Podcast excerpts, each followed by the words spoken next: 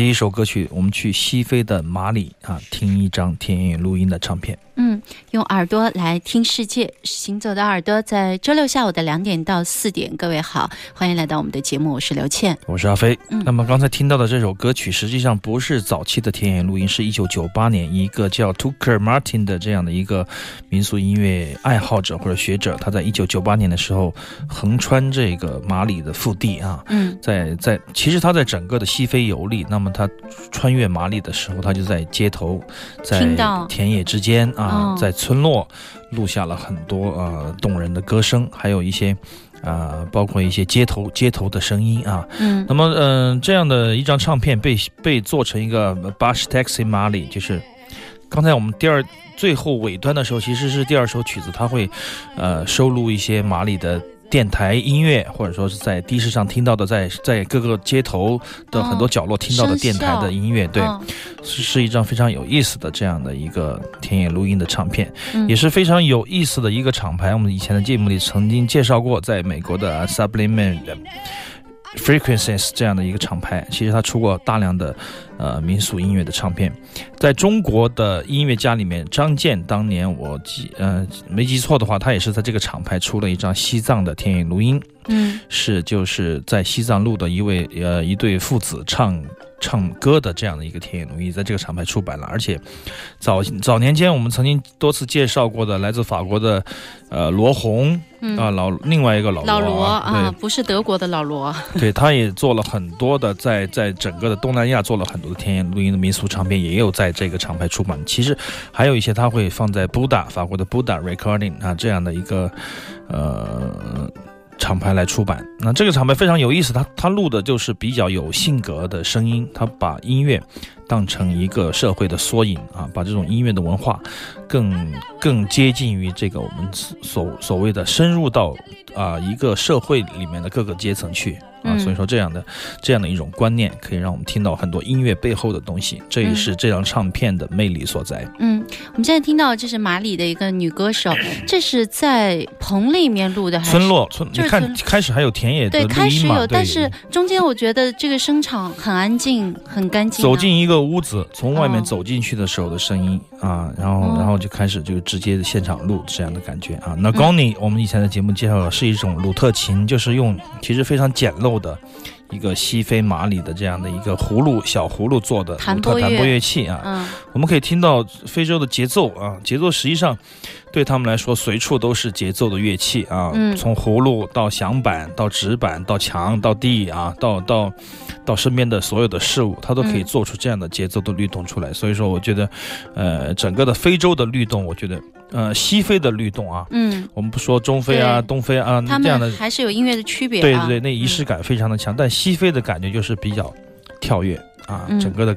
整个的律动的感觉是比较简洁明了，而且很好听的。嗯，好，欢迎我们的听众朋友在收听我们节目的同时，也可以跟我们 QQ 群来互动，三零七二三三零零，以及新浪微博找一下秋天的阿飞或者是 DJ 刘倩，还有我们的微信公众平台，直接搜索“行走的耳朵”就可以了。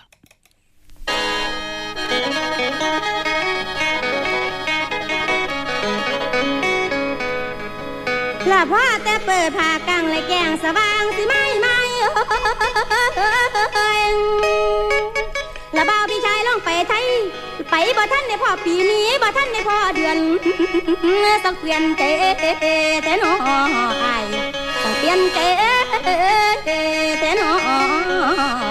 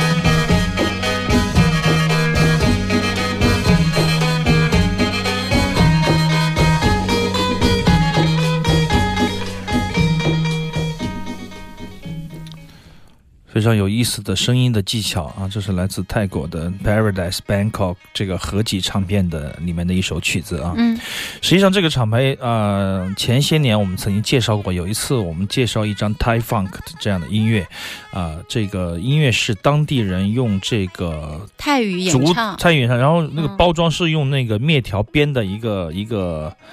编的一个盒子，而且还有一个自己织的丝巾啊。嗯当年我们还说这个这个做法非常好，既把音乐输送出去，也把他们的手工艺啊，把这种哦对对对，呃，这种嗯嗯怎么说传统的、嗯传统的技术也输出去，让大家让泰国的这些生产者能够更多的获利啊。这样的嗯厂牌，呃。当年是在英国，英国有帮他们做这样的一个厂牌。现在他们出了黑胶唱片，而且越做越好啊，非常令人高兴。嗯那么，呃，实际上这张唱片是很多张，大概十张，呃，四十五转的七寸的小呃 EP 唱片的一个合集啊，呃，非常珍贵，我觉得它限量五百张啊，就是说它出过大概十几张这样的 EP，每嗯每样两首歌这样的，然后他出了一张，现在出一张整合的 L 呃十二寸啊十二寸的黑胶，嗯。把所有的歌曲都囊入在一起啊，这样的嗯。一个限量五百片的一个出版，非常的好听，而且有别于我们听到的以前的关于这个，呃，这个南呃北部泰国的呃南部南泰国的这样的一些声音，它的声音的婉转部分，我们来听一下这个，我想跟大家来听一下这个这个地方，哦哦哦哦，对。老爸我有点哑哑的。它处于一种一种喉结的那个开放和全开放和全封闭的一种一种转换啊。就有点像模仿动物的那种声音。对，这种这种声音实际上泰国不是不是很多见，至少我们在以前的节目里不是很多见啊。对。我们身边的很多唱歌的朋友也不一定能够唱出这个声音。对。但是我可以。气息控制，哦，我可 就是你。你的。你学会了，你学会了，对，学会了这个喉头的这个紧张的运用的话，控制，完全封闭的时候，它就会出现一种近乎沙哑的那种声音。然后你在。突然放开，就有一种共鸣上的转换，你的那个音色上就会有不同。嗯。「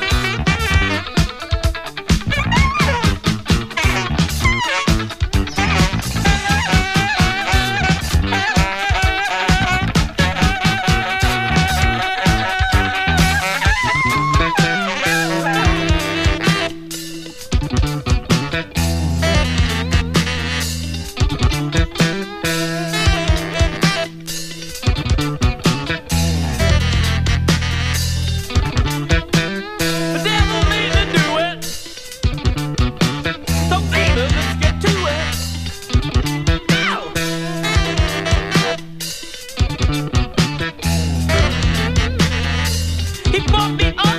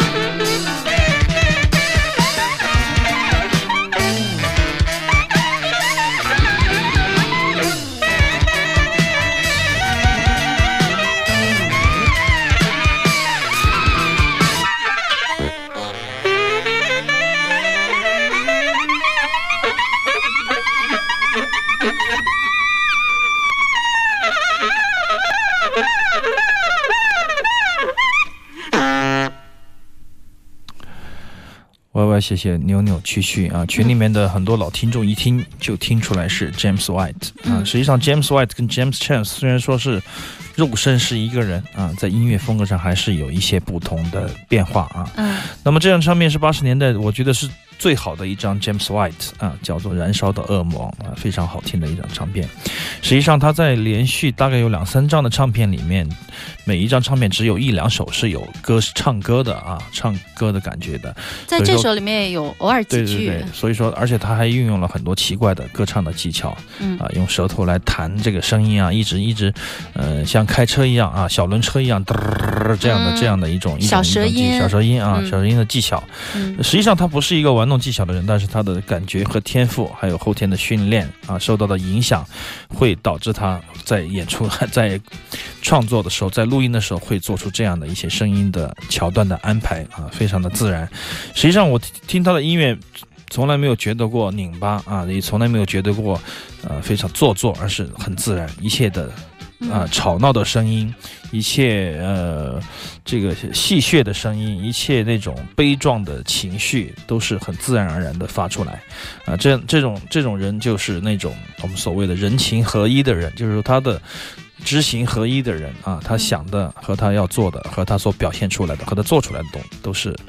一个东西啊，一团火啊。嗯那么所以说这样的音乐，我觉得我个人来说是完美的，就是说是独一无二的，没有人能够复制，也没有人能够 copy，、嗯也没有人能够模仿啊！一出来就是他非常 非常标签式的这样的一个符号啊！我觉得这样的艺术家就是在我的心目中就是成功的艺术家，就是说真正的有意思的艺术家。Miles Davis 有没有评价过他？没有，他们两个互相不搭界。我就是想，实际上，很多的爵士爵士乐的、嗯爵士乐里面的管乐手，嗯可能很少有涉及到摇滚摇滚的领域的人啊、嗯特别是传啊、黑人的演奏家啊，啊很少很少。那么，嗯、白人演奏家里面的有一些啊、像 James White 啊、这样的一些人，他们受到呃小时候或者说是受到了爵士乐的教育，嗯但是他们的青春期啊，在朋克街区度过啊，嗯在酒吧的 CBGB 啊，在那样的一些地方度过，所以说他就会哎。他喜欢上摇滚乐之之后，他会说：“哎，我有一些东西我学到的，我能不能用过来啊？嗯只是一种一种当成工具的使用，而非是啊、一种意识形态的跨界。嗯。啊，不是说哎，我把爵士乐一定要跟摇滚乐融合起来，没有，就是直觉，他觉得学的这个东西拿起来啊，就像当年刘源儿啊，嗯。当年崔健啊，他们他们用小号、用萨克斯、用笛子、用竹笛来演奏摇滚乐一样啊，这只是只是没有没有那种大的意识说要把它融合什么，就是说直觉，他需要他只会这个乐器，所以说他就把把它用到嗯。爵士乐里面来。啊。我们听到的另外一个乐团包括这个 Blurt。啊，也是这样的唱啊，萨克斯风的演奏，但是他的萨克斯很有自己的风格。嗯 James White 的合作伙伴中间，我觉得滑棒吉他、贝斯、打击乐都运用的非常非常的精彩啊，是一种